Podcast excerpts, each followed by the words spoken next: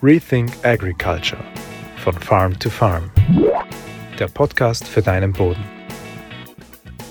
Was ist die schlimmste Bodenbearbeitung, die es gibt? Nein, nicht der Pflug, sondern jede Bodenbearbeitung, wenn sie bei Nässe durchgeführt wird. Das ist ja eigentlich eine ganz alte Weisheit, aber sie ist so 100% richtig.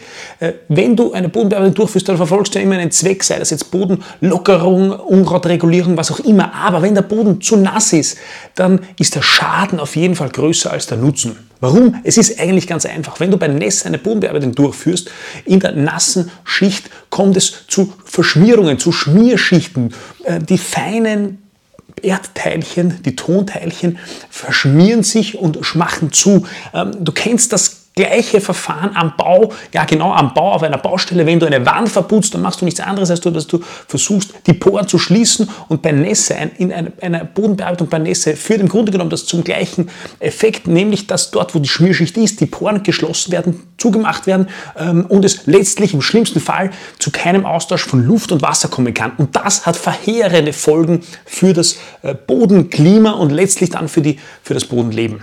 Das heißt, bei jeder Bodenbearbeitung überlegen, was will ich eigentlich damit bezwecken und ist es eh nicht zu nass in der zu bearbeiteten Schicht im Boden. Rethink Agriculture von Farm to Farm. Der Podcast für deinen Boden.